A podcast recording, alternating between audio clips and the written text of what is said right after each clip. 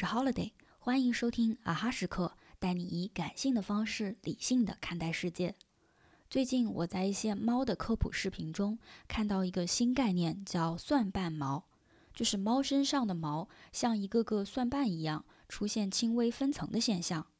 蒜瓣毛这个概念最早是源于皮草行业，有蒜瓣绒的貂皮质量上乘，更加保暖，所以大家就套用在猫咪身上。很多博主说这是猫养得好的证明，因为流浪猫身上很少见到蒜瓣毛。我最开始看到这个视频，心里沾沾自喜，因为我家的猫就是这样。我还把视频转给其他养猫的朋友。最近我又陆续看了一些视频，也在网上进行了搜索。其实蒜瓣毛基本上可以认为是猫太胖了，但这是不是就能和猫养得好划等号？其实很难讲。从猫的视频中，我发现自媒体的套路开始从贩卖焦虑转化到贩卖认同。贩卖焦虑大家应该很熟悉了，那些让你觉得三十岁了没买房、没有一百万存款、没有保险、没有副业、没有被动收入、不追求财务自由的内容，都是在利用你的焦虑，然后引导你购买他们的理财课、技能课和相关的产品。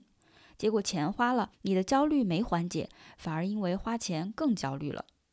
现在舆论环境比较悲观，经济环境也不好，所以换了新套路，贩卖认同。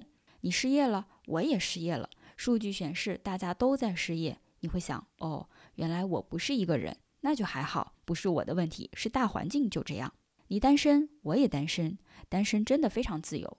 你会想，哦，原来我不是一个人，那就还好，不急着找对象。猫身上有蒜瓣毛，说明主人养得好。我家的猫就有。看来，虽然我不一定能把自己活明白，但是我把猫照顾得很好啊，嗯，很有成就感。这个视频讲得不错，我点个赞，表示一下认同，再转发给朋友，让他们也看看，知道我养猫养得很好。一系列操作下来，除了收获短暂的认同感，你依然没工作，依然没找到和亲密关系相处中的问题。猫是真的养得好，还是原本就是正常现象，甚至是出现了某些应该被注意的问题，却被自欺欺人的忽略了？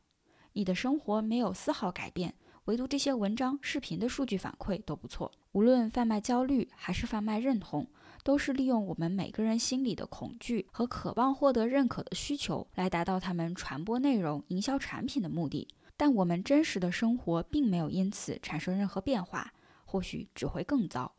所以，我们一定要具备鉴别内容的能力，不被刻意营销的内容影响自己的判断，不盲从。